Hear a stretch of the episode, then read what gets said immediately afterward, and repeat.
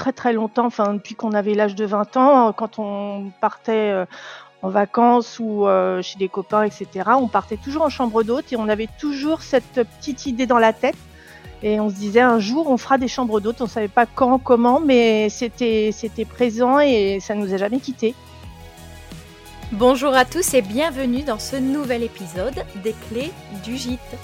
Je m'appelle Laura et il y a deux ans j'ai décidé de quitter Toulouse pour m'installer dans le Lot et reprendre un gîte de groupe près de Cahors, le Moulin de Bernard. Bien qu'issu d'une formation hôtelière et ayant toujours travaillé dans ce domaine, j'ai trouvé difficile de créer mon entreprise, de savoir par où commencer et avoir accès aux informations pertinentes facilement. C'est pourquoi j'ai décidé de créer ce podcast, afin d'accompagner les porteurs de projets, d'apporter les réponses à leurs nombreuses questions, mais aussi partager l'expérience de propriétaires de gîtes et maisons d'hôtes déjà en activité.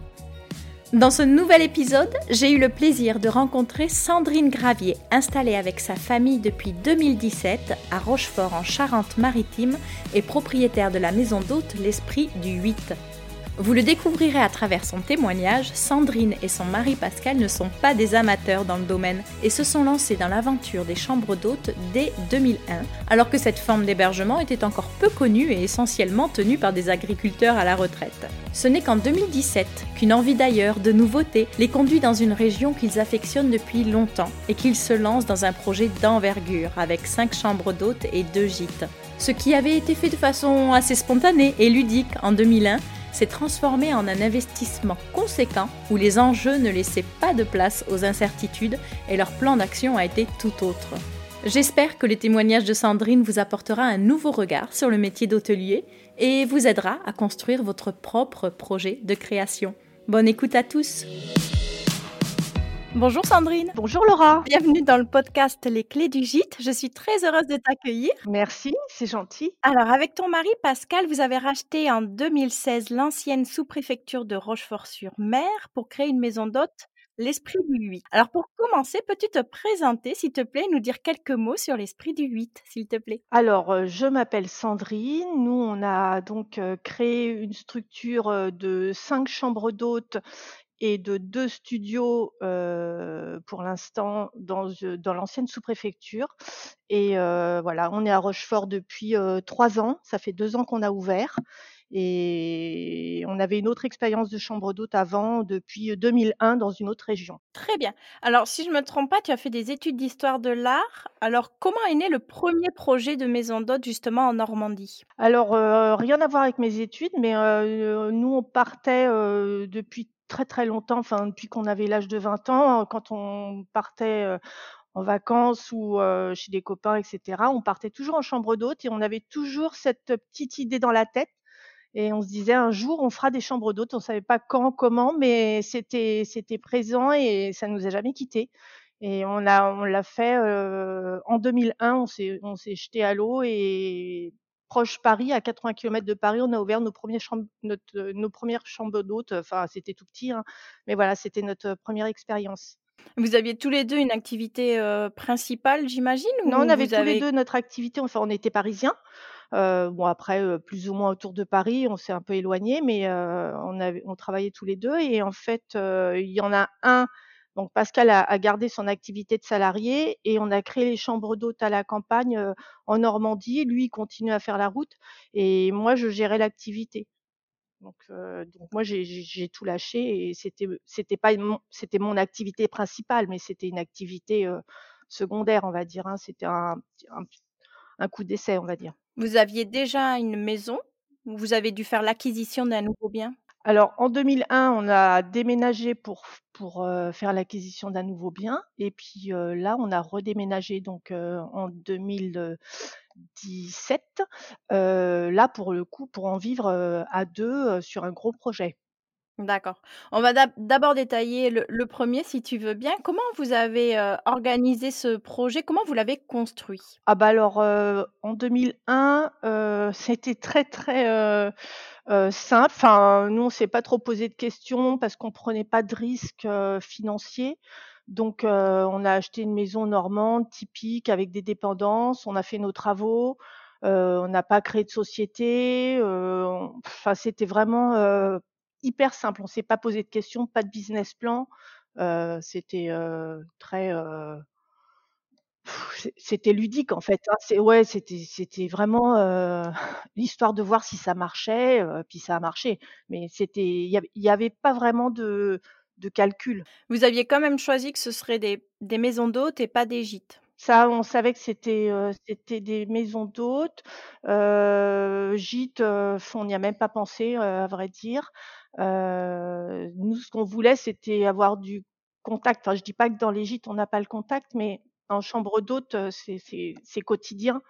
Donc nous, c'est ce qu'on souhaitait faire. Puis on avait que 2 chambres, hein, c'était petit. Enfin, après, on est monté à 3 et après, on a acheté une maison pour en faire un gîte. Donc après, on s'est retrouvés avec 3 chambres d'hôtes et un gîte et c'est là qu'on s'est dit: «Ben, on est à l'étroit, heu, on peut plus développer, c'est,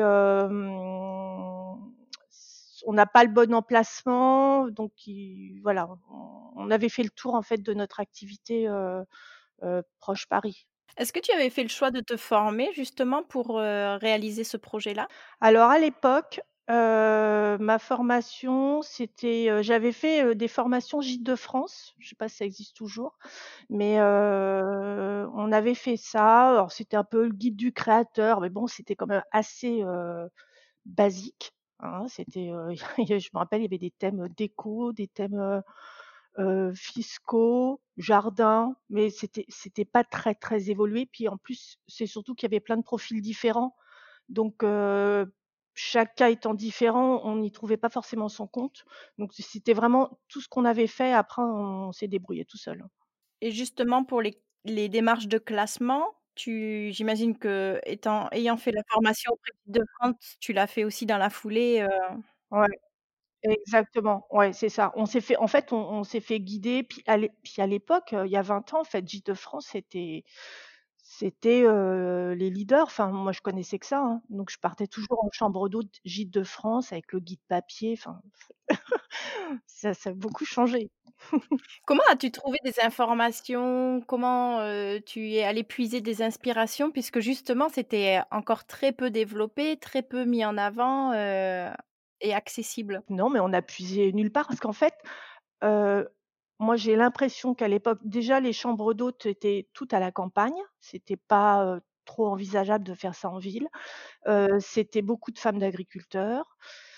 C'était, il y avait pas beaucoup de choix. Enfin, c'était toujours un peu les profils de maisons, de déco. Bon, c'était c'était nous, ça nous a pas vraiment inspirés, hein. C'était après, nous, on a fait ce qu'on ce qu'on jugeait bon de faire, mais sans s'inspirer de ce qui existait déjà. J'avoue qu'on n'a pas trop regardé, hein.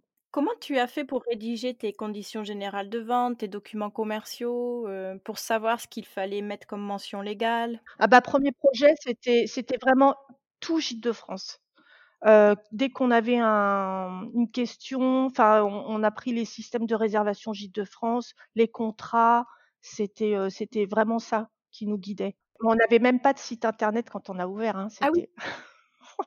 ça paraît hallucinant, mais oui, oui, c'était, heu, il y a il y avait pas de site internet. On a dû faire, heu, je sais pas, je pense qu'on a dû ouvrir, heu, rester 2 ans sans site internet. En fait, on démarchait les salles de mariage qui nous envoyaient, heu, bah, ils nous mettaient sur leur liste. En fait, ça c'est le fonctionnement, c'est c'était le Moyen Âge, en termes de référencement, tout ça, c'était c'était vraiment c'était les guides papier, donc heu, on peut pas comparer, hein.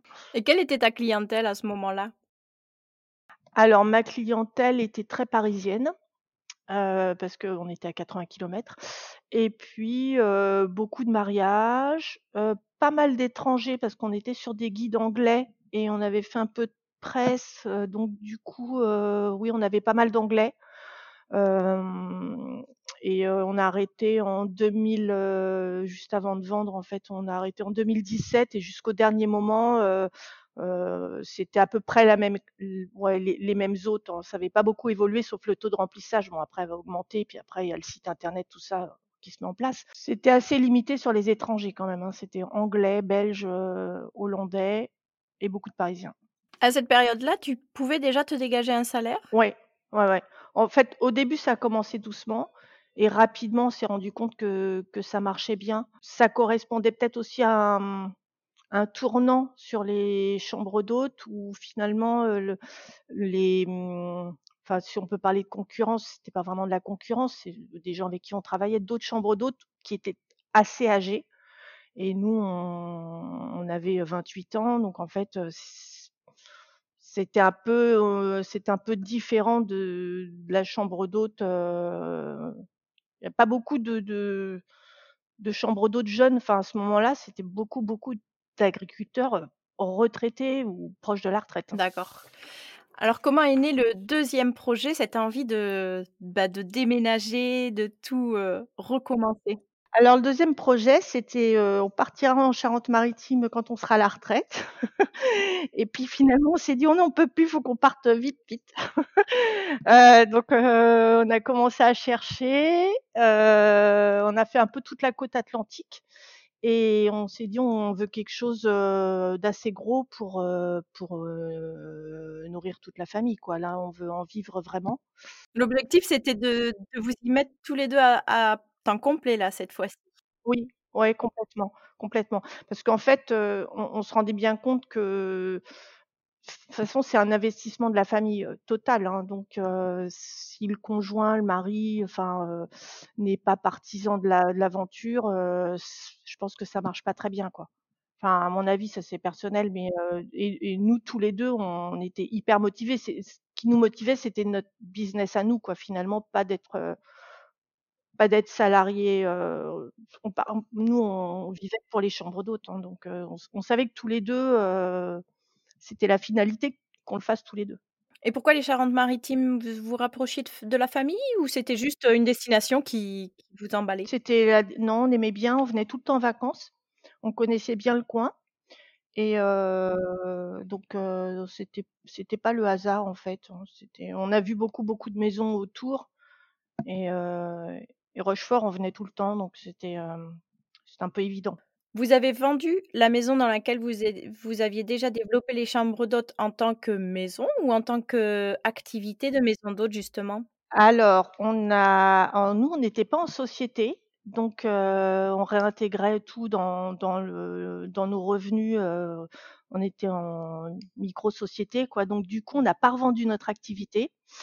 Par contre, les gens qui ont repris ont ont fait des chambres d'hôtes.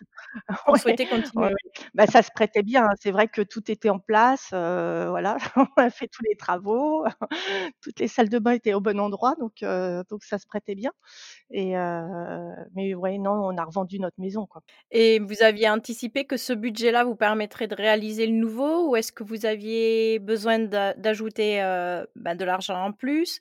Qu'est-ce que représentait ce nouveau projet en termes de de budget? Non, oui, oui, on a rajouté.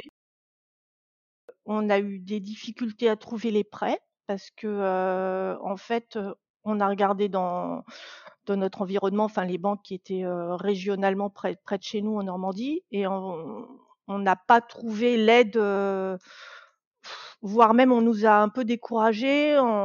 Moi, mon activité, leur paraissait, secondaire, nous, on avait toujours un retour très négatif, en fait, donc on s'est tournés vers des banques, heu, sur Rochefort et et là, on a trouvé, heu, des oreilles, heu, qui savent, ce que c'est que le tourisme. Ce qui était un peu différent, en fait, nous, et donc du coup, mais au début, ça a été compliqué. C'était compliqué, il a fallu prouver, bah, déjà que c'était un métier parce que, voilà et ça, c'est un peu difficile à entendre pour certains. Donc il a fallu, enfin voilà, vrai vraiment bien travailler le dossier pour, heu, pour obtenir des prêts. Donc cette fois-ci, vous aviez la nécessité de créer un business plan, de vraiment, heu, faire un prévisionnel, de le construire comme un projet professionnel à Ouais. OK et comment vous avez fait ça, justement? Est-ce que tu as été accompagnée? Est-ce que c'est des heures de travail tous les 2 à à faire de la rédaction? Oui, heu, bah, on a déjà, tout de suite, vu, par contre donc sur, sur notre, notre ancienne, résidence, on est allés voir un un comptable, pour travailler le plan d'affaires prévisionnel et on a travaillé, avec, bah, pour tout dire, c'était, heu, Fiducial parce qu'en fait, ils ont des antennes régionales, donc on savait qu'on serait suivis. Si on changeait de région, on savait qu'on serait suivis. On a vu aussi un avocat fiscaliste qui dépend aussi de ce système, hem Heu, donc là ça s'appelle Sophiral et pour trouver aussi l'équivalent en Charente-Maritime, pour tout ce qui est statut de la société. Enfin, moi, j'étais un peu perdue, je suis pas très je voilà, j'ai une formation d'histoire de l'art, mais tout ce qui est, heu, compta, tout ça, c'est pas trop mon truc. Donc heu, voilà, donc on s'est fait aider. Après, Pascal, lui, maîtrisait mieux, ça que moi, donc moi, je me suis un peu laissée porter par rapport à ça. Mais c'est vrai qu'on on s'est fait aider parce que si on fait des erreurs, hein, sinon, c'est clair que ça commence à devenir un peu compliqué, hein. C'est, un budget ça aussi, cet accompagnement, mais avec le recul, est-ce que tu penses que c'est indispensable et que ça permet, heu, justement de construire sereinement et que ce soit périn? Alors, c'est indispensable, mais après ça dépend ça dépend de la taille de son projet. Enfin Nous, heu, c'est notre activité, heu, principale, notre résidence principale, on a tout investi dedans, il faut pas que faut pas se louper, quoi. Donc c'est clair qu'on on on était obligé de faire ça. Heu, après, bon, c'est pas pareil pour tout le monde, hein, ça dépend de du risque financier qu'on prend, hein.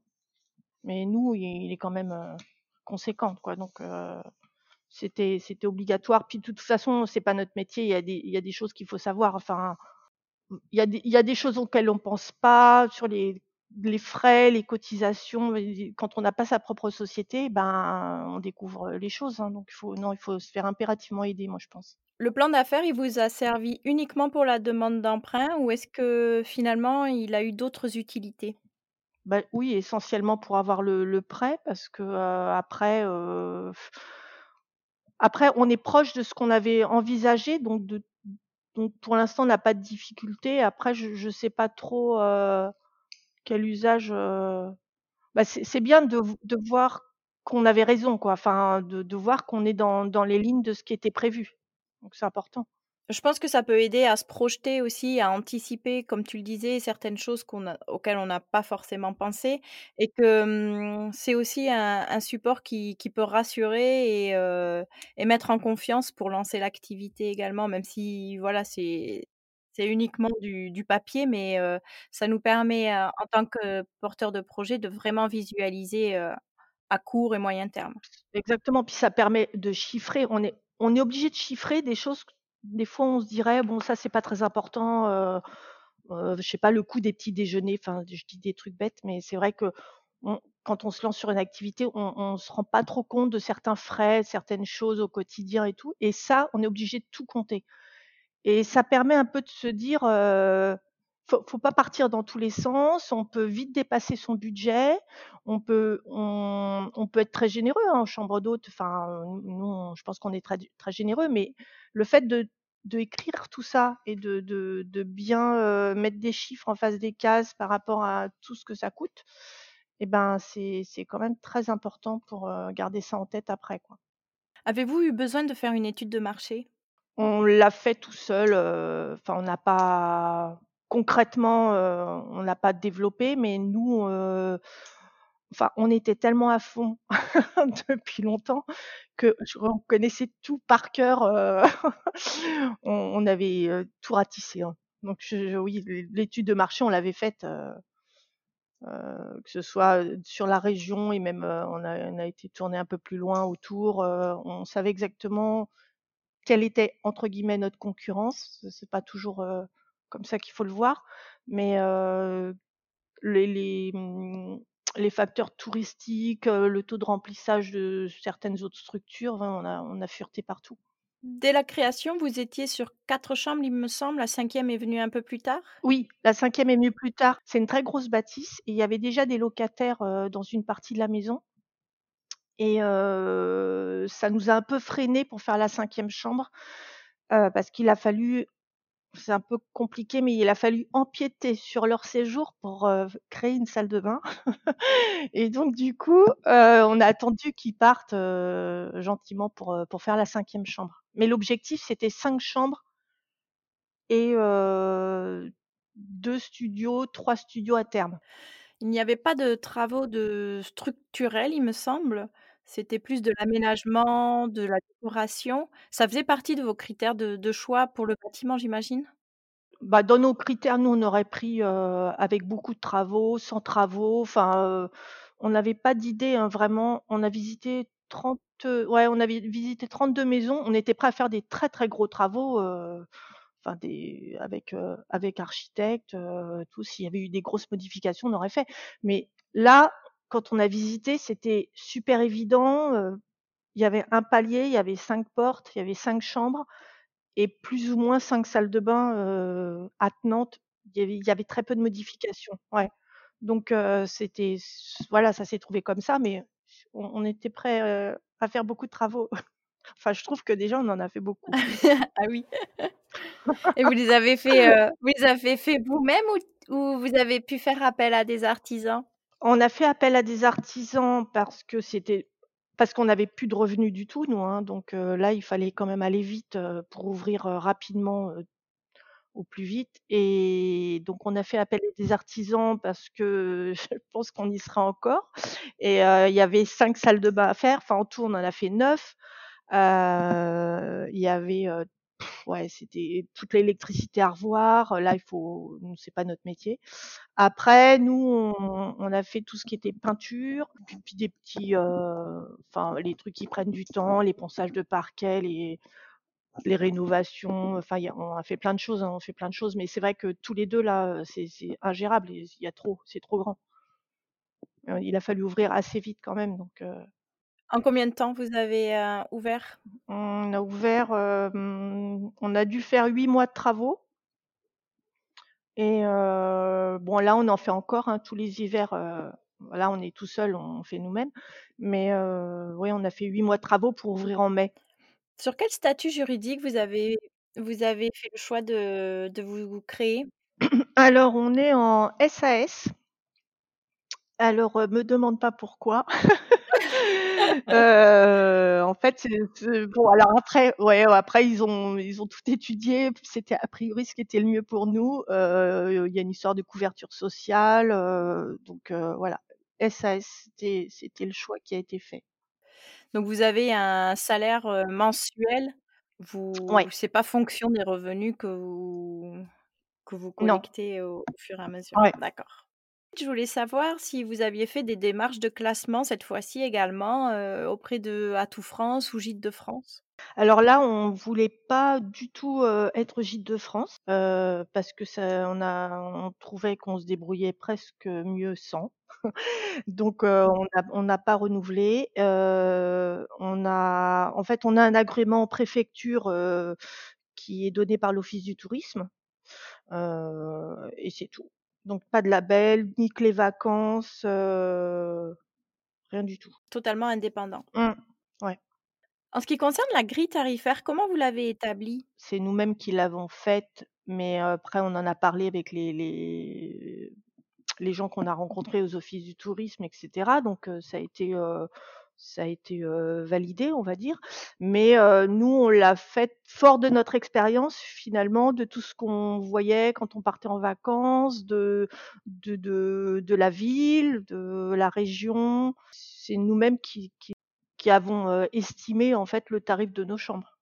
Tu as pas de façon personne te dit vraiment, voilà, hein, c'est une estimation. Après, tu essaies de te positionner par rapport aux autres, par rapport, au aussi au prix du mètre carré. Enfin, après, tu as des régions plus ou moins chères, plus ou moins touristiques et puis des prestations qui font que nous, on s'est plutôt, heu, positionnés un peu haut, mais on pense que c'est le juste prix. Vous avez fait le choix de mettre à l'honneur le design et notamment les femmes designers du 21e siècle. Comment est venue cette idée-là? Alors, on avait pas mal de pièces chez nous, heu, pas mal de lampes, heu, pas mal de meubles. Heu, on est un un peu chineur, heu, voire même beaucoup, donc on a déménagé énormément de choses. Mais le projet, on l'avait déjà avant. Enfin, on s'était dit: «Si on refaisait des chambres d'hôtes, ce serait certainement lié, heu, au mobilier, au design, heu, à l'architecture». On savait que ce serait dans ce domaine-là et et en fait, on a regardé dans dans ce qu'on avait. On avait 5 chambres et on s'est dit que les femmes, elles étaient pas souvent mises, en avant donc voilà, c'est comme ça que c'est venu. D'accord, vous aviez déjà au fil des années collectionné, des des pièces. Vous les vous les avez pas achetées dans l'idée de d'ouvrir la la maison d'hôtes au moment où vous avez lancé ce deuxième projet? Non, je pense enfin, je je peut-être qu'on a dû acheter, heu, 2-3 trucs, mais franchement, je pense qu'on en avait, heu, 80% Et cette fois-ci, quel profil de clientèle vous souhaitiez viser? Alors on n'avait pas trop de d'idées, hein. On on savait pas trop, heu, on connaissait bien la région, mais on connaissait pas le tourisme ici, parce que c'est vrai que quand tu changes de région, ben, ça fonctionne pas forcément de la même façon. On savait qu'on voulait des étrangers. On ici, on nous a dit: «Oh mais non, mais il y en a pas». Ah bon? Mais finalement, on en a, heu, 80% Ah bah, d'accord. on les a et ouais, ouais, c'est très bizarre. Des fois, on a des idées, on nous a dit: «Non, mais il y a pas d'étrangers ici l'été» et voilà et puis c'est plutôt c'est quand même plutôt des gens qui ont un fort pouvoir d'achat. Mais après, on a aussi des petits jeunes, des fois, qui se font plaisir un petit un petit week-end en chambre d'hôte, on a un peu de tout, hein. Franchement, c'est, heu, c'est très variable. On a pas mal de professionnels. Heu, on est en centre-ville, donc c'est vrai que ça ça aide aussi. On avait fait ce choix aussi pour pouvoir travailler l'hiver. On s'était dit: «On on veut être en centre-ville pour ne pas que ce soit trop saisonnier au niveau de du tourisme». Vous êtes ouvert toute l'année ou vous avez quand même une période, heu, de fermeture? Officiellement, on est ouvert toute l'année et officieusement, se ferme quelques jours régulièrement sur notre planning. Bon, normalement, on devrait être, heu, fermé là en ce moment, mais heu, on avait le droit d'ouvrir et vu qu'on s'est dit qu'on était confinés chez nous, ben, on s'est dit: «Si si du monde vient, on prendra» et finalement, on travaille bien parce qu'il y a pas mal de professionnels, il y a pas mal d'hôtels qui sont fermés et donc heu, bah, là, heu, là, on a du monde. Ce soir, on est plein. Sur quelle plateforme de réservation vous êtes référencés? Heu, bah, je pense qu'on est sur, tout. Non, je sais pas, mais on est sur les principaux, on va dire. Après, nous, on a notre site internet, qui fonctionne très bien en direct. Donc ça, c'est bien, surtout cette année. Mais sinon, on est sur Booking, Expedia, enfin Airbnb, je m'y suis pas mise, pour les chambres d'hôtes, mais mais je pense que je vais peut-être le faire. Mais bon, pour l'instant, ça fonctionne bien, donc après, je sais pas, heu, je sais pas s'il faut multiplier ou pas, mais en tout cas, on est sur les principaux. Est-ce que, mmh, les réseaux sociaux te permettent d'avoir des des demandes de location? Ouais, ça commence. En fait, heu, j'en ai eu, heu, cet été, ça a commencé. J'ai des pas des demandes de réservation, mais plutôt des gens qui qui qui nous voient sur les réseaux sociaux et qui transforment, heu, derrière. Après, ils vont sur notre site internet et qui réservent. Une fois qu'ils sont là, ils me le disent. J'en ai quelques-uns qui ont pris contact, heu, via Instagram. Donc heu, ouais, c'est plutôt positif, donc c'est un bon, heu, vecteur de communication, c'est clair. Vous avez fait, un site internet. Est-ce que vous avez fait appel à un prestataire pour l'identité visuelle, de la maison d'hôte avec un logo, le site internet et cetera? Ou vous avez fait vous-même?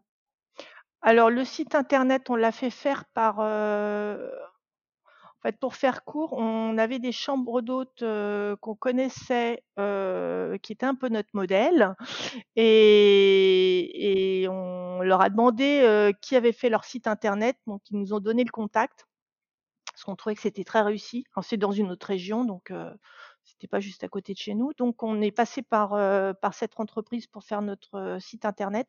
Après tout ce qui était logo, tout c'est enfin après, heu, on on a quand même bien dit ce qu'on voulait, hein. On s'est pas trop laissé, heu, faire, heu, voilà, on on on savait ce qu'on voulait pas, donc mais on est passé par quelqu'un bien sûr enfin nous on on sait pas faire ça, hein. Comment tu travailles ta communication? Je pense notamment aux réseaux sociaux, mais peut-être, plus globalement? Alors, bah, c'est il y a pas trop de calcul, hein. En fait, localement, je pense que maintenant les gens nous connaissent bien. Ça, ça a été un peu long parce que souvent on connaît pas les les hébergements ou qui sont juste à côté de chez soi. En travaillant le relationnel, heu, les commerçants, donnant sa carte, heu, ça commence à fonctionner.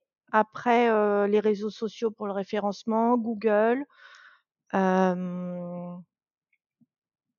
je sais il y a pas trop de de calcul, mais c'est moi je suis toujours un peu en train de regarder ce qui marche, sur quel support on pourrait se mettre. On a eu la maison France 5, alors ça par contre, ça nous a énormément aidés, donc dès qu'on a ouvert. Bon là, heu, bah, là c'était pas un choix, enfin on n'avait pas espéré à l'ouverture avoir la maison France 5. Est-ce que tu sais comment ils ont ils vous ont trouvés? En fait, heu, je crois qu'ils ont contacté, heu, le comité départemental du tourisme et nous, on avait fait une journée portes ouvertes, heu, pour, l'office du tourisme, enfin les élus. On les avait fait visiter, on les avait fait venir et et quand la maison France 5 a, mmh, a contacté, le CDT, ben, il y a quelqu'un qui a donné notre nom. C'est comme ça que ça s'est fait. Est-ce que tu es souvent sollicitée par la presse, par d'autres médias? Ouais, on est sollicité, on a eu, la maison créative, on on a fait Sud-Ouest, heu, ouais, on en a on en a quelques-uns. Moi, j'espère que qu'on va en avoir d'autres. Est-ce que toi, tu en démarches certains? Heu, je pense aussi aux influenceurs, heu, pour faire des partenariats? Alors non, pas encore. J'ai pas j'ai pas encore travaillé ça, j'y pense, mais c'est vrai que normalement on fait ça l'hiver.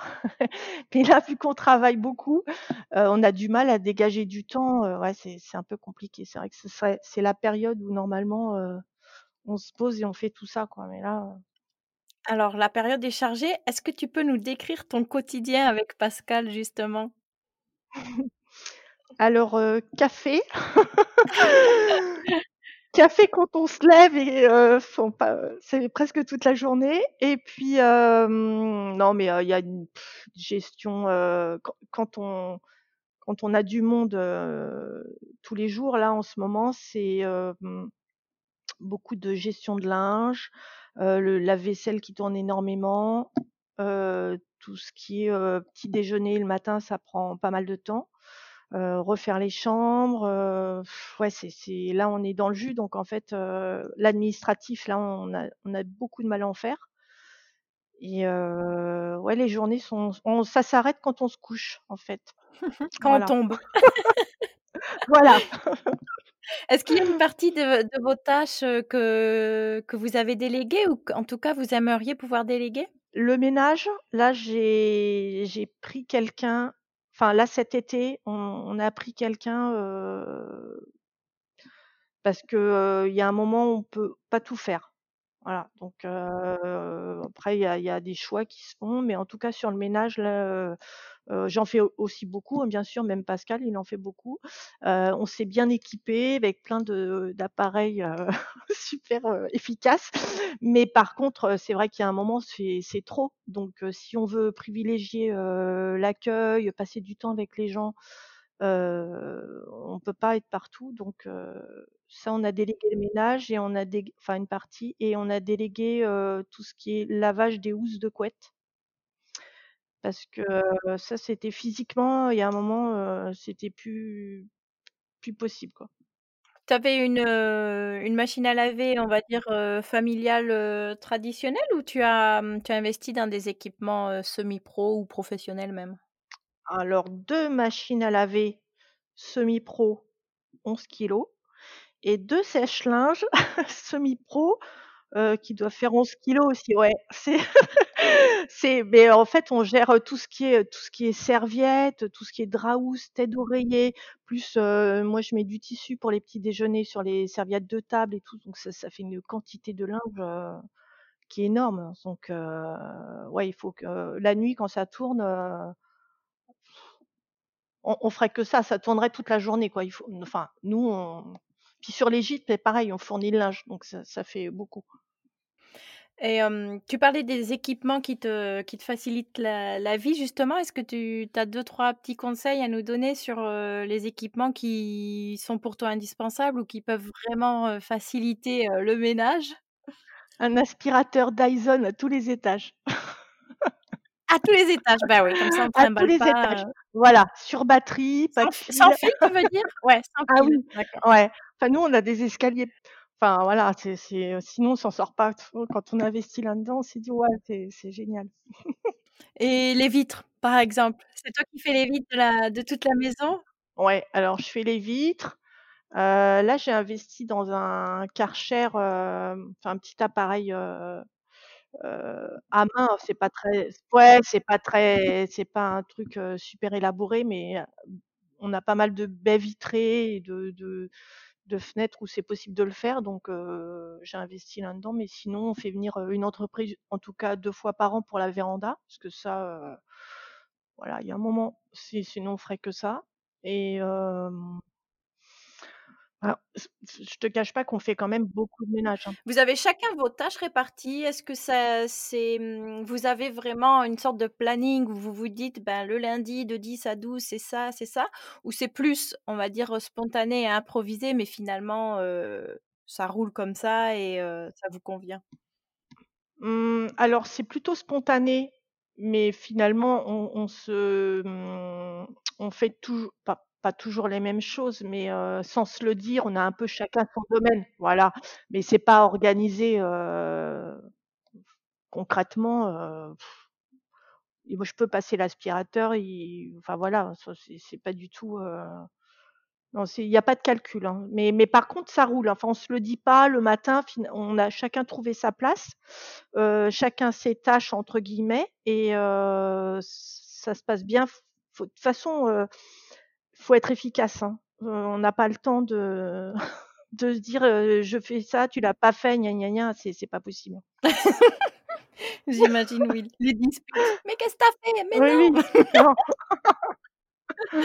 Qu'est-ce que tu préfères, heu, faire justement dans ton quotidien et à contrario, qu'est-ce que tu que tu ne supportes plus ou ce dont tu te lasses? Mmh, alors, je pense qu'il y a pas grand-chose dont on se lasse parce que sinon on n'aurait pas recommencé un projet aussi gros après, heu, l'avoir déjà fait, heu, pendant 17 ans. Donc heu, on aime, heu, on aime ce qu'on fait. Après, je je trouve que de temps en temps, c'est très rare, hein, c'est je pense que c'est un infime pourcentage, mais je trouve qu'au niveau du comportement des autres, nous, hem, quelquefois, il faut vraiment apprendre à prendre sur soi pour pas il y a des fois un certain comportement où moi je maintenant je commence à avoir du mal à me dire, je dis rien parce que, parce qu'il faut faut rien dire, mais j'ai un peu de mal maintenant à être, hyper tolérante, sur certains aspects. Je sais pas comment dire ça, heu, gentiment, mais mais voilà, mais mais ça se passe à 99% de fois, c'est super, quoi. Mais heu, en fait, le fait je pense que le fait d'être en centre-ville, heu, nous amène des fois, des gens qui nous choisissent pas et il faut, il faut arriver à gérer, une une clientèle hôtelière qui arrive en chambre d'hôte en pensant qu'on est un hôtel et des fois, c'est pas toujours facile. Voi voilà, ça faut en vieillissant, des fois, j'ai plus de mal à des fois, j'ai envie de dire ce que je pense, quoi, mais il faut apprendre à se taire. Il faut faut rester cordial. Ouais, voilà, faut réussir à prendre sur soi. Bon et au contraire, est-ce que tu as une anecdote qui te donne toujours le le sourire et qui, bah, permet justement de compenser ce ce petit Alors des grain anecdotes, de on en a plein. C'est même difficile de de te faire, de d'en choisir une, mais c'est vrai que, heu, dans toutes les expériences qu'on a eues, on humainement, on a fait des rencontres hallucinantes. On est partis en vacances chez des hôtes, heu, certains nous ont emmenés dans leur avion, petit avion, heu, voilà. Heu, voilà, il y a des les gens certains pleurent quand ils partent de chez nous, ils pleurent quand ils reviennent. Donc je peux ouais, je peux pas te faire un concentré, mais les gens heu, on se rend pas compte, mais souvent ils vivent quelque chose d'extraordinaire chez nous, ce ce qui est le but, mais des fois ça dépasse ce que nous on on pense. Donc heu, il y a y a des moments qui sont incroyables, mais on on a eu des Australiens qui ont cassé leur voiture, heu, dans chez nous et qui ont du coup, pas pu prendre l'avion, tout ça. Donc on les a gardés plus longtemps que prévu et heu, ces gens-là, ils vivent un truc, chez toi, tu vois, qui les rassure, tu fais la traduction sur les assurances, enfin tu vis un moment de leur vie et vice versa, quoi. Donc c'est, on peut pas on peut pas sortir une anecdote, mais c'est plein d'anecdotes. Mais ouais, c'est humainement, c'est très riche. C'est des beaux Ouais, des beaux moments de ouais, partage et de rencontre exactement. Quelles sont les principales, leçons que tu retiens de de tout votre parcours jusqu'à maintenant? Je me dis que, c'est aussi un un conseil pour, les futurs créateurs de projets, mais pour moi la leçon c'est que les la famille doit être entièrement, d'accord avec le projet. Parce que sinon c'est pas on s'en rend pas compte ça au début, mais en fait c'est c'est un tel investissement, humain et en temps que si dans la famille, les enfants, le mari, même s'ils font autre chose, dans la vie, mais ils il faut pas qu'ils subissent. Donc en fait, il faut trouver le bon compromis pour que tout le monde ait un équilibre, par rapport à cette activité qui prend tout. Tu as pas beaucoup de loisirs, quoi. Ouais, justement cet équilibre, est-ce que tu as des astuces? Est-ce que vous avez mis en place des choses avec Pascal pour, vraiment bien, avoir des des garder du temps en famille et séparer la vie pro, la vie perso? C'est compliqué parce que là sur, l'activité elle est jeune, il s enfin ça fait pas tellement longtemps qu'on a créé, cette activité ici à Rochefort. Mais, ce qu'on faisait en tout cas en Normandie, qu'on aimerait bien réussir à faire ici, c'est se dégager du temps et par exemple, ce qu'on faisait, c'est qu'on avait fermé le dimanche soir. C'est un truc bête, mais, il y a un moment, on on s'est dit: «On ferme les dimanches soirs, on fait plus d'accueil le dimanche soir». Et ici, on aimerait bien réussir à le faire. Alors c'est peut-être pas forcément le dimanche soir, ça peut être, heu, je sais pas, tous les week-ends d'hiver. Enfin, on n'a pas encore trouvé une fois qu'on on on aura du recul sur notre activité, d'arriver à dégager vraiment du temps pour, bah, pour, décrocher, déconnecter, quoi. Parce que c'est toujours en train d'y penser. C'est soit, le téléphone il sonne, à n'importe quelle heure, les réservations qui tombent, tu es toujours dedans. Donc c'est, la la résolution, de l'année prochaine. Dégager un un moment pour vous. Ouais, ouais. Vous avez des enfants? J'ai on n'a pas, heu, j'ai pas posé la question plus tôt et hem et le projet, comment eux, ils le vivent? Donc j'imagine qu'effectivement, c'est ça a été, heu, des discussions, heu, tous ensemble pour que, comme tu l'as dit, personne ne subisse. Mais est-ce qu'ils s'investi s'investissent dedans? Est-ce qu'ils comprennent vos choix? Alors, heu, ils s'investissent de toute façon, ils ont ils étaient tout petits, heu, les premiers quand on a démarré, donc ils ont toujours, heu, connu ça et puis, heu, on en a 3 et ils se posent pas trop de questions, en fait. Eux, heu, c'est leur vie, donc heu, j'espère qu'ils subissent pas trop, je pense pas.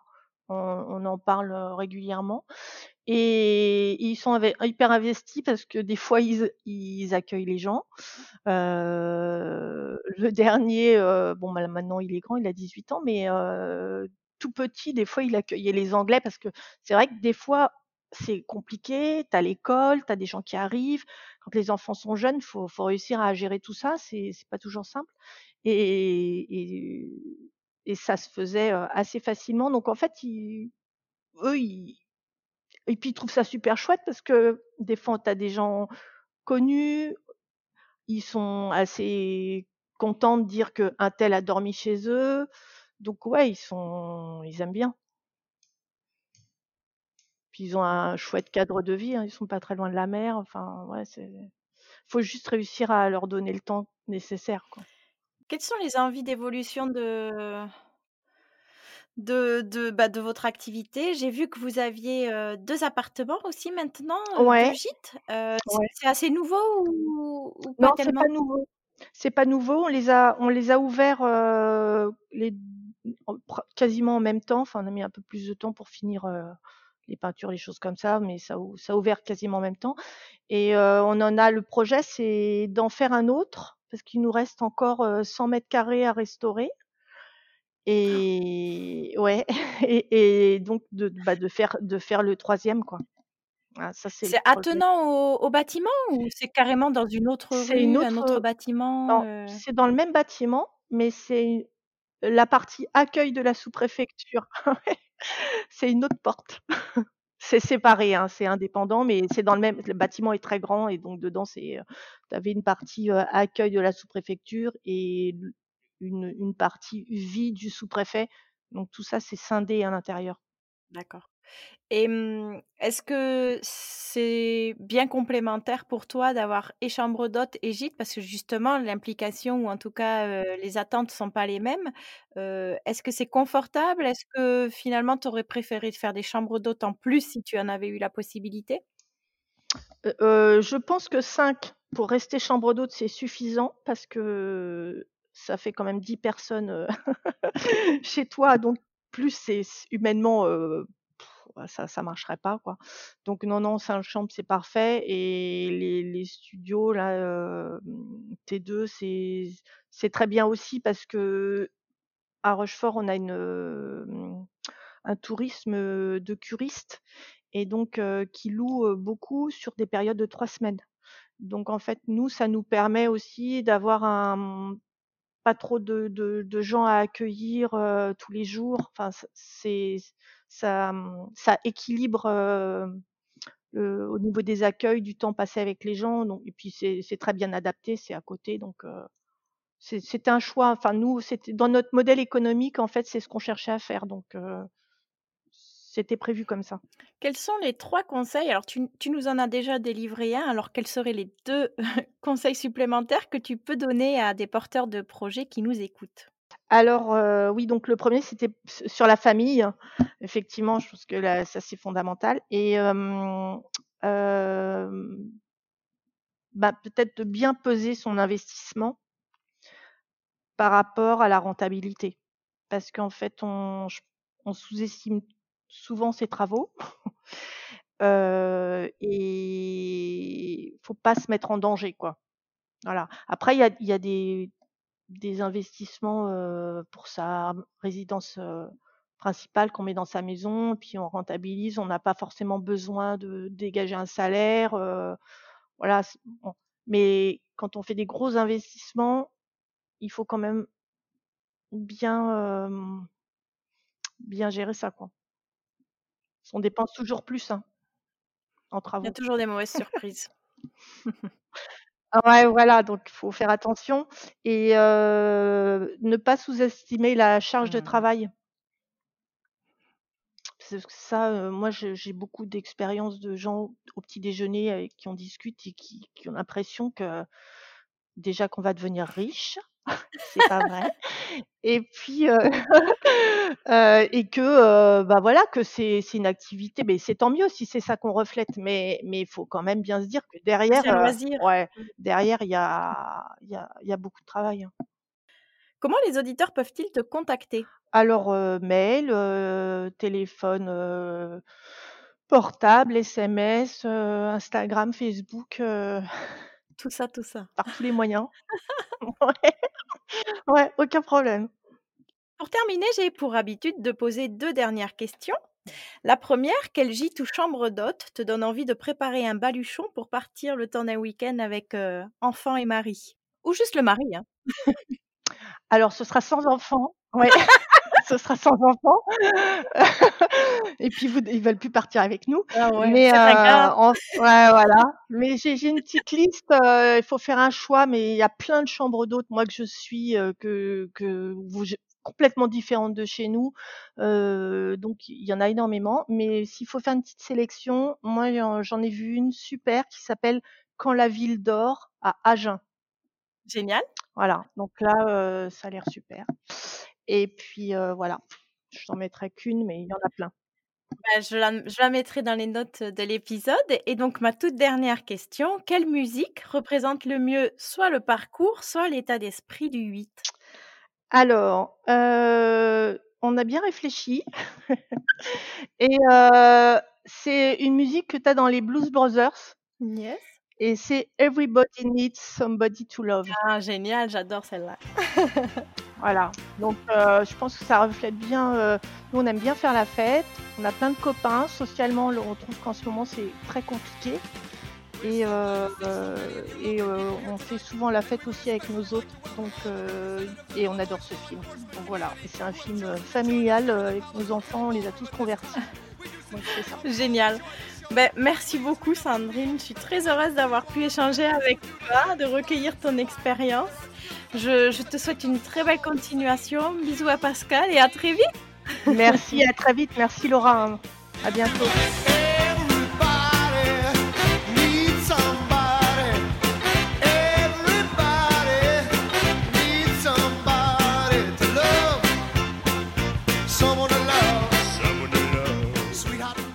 Les clés du gîte, c'est terminé pour aujourd'hui. J'espère que l'épisode vous aura plu. Si c'est le cas, n'hésitez pas à vous abonner et nous laisser non pas une, ni deux, ni trois, mais cinq étoiles sur la plateforme Apple Podcast. Nous sommes impatients de vous retrouver sur les réseaux sociaux, at les clés du gîte, pour connaître vos réactions et en discuter avec vous. Rendez-vous sur le site internet lesclésdugîte.fr pour suivre notre actualité et retrouver toutes les notes de l'épisode et bien plus encore. À très vite!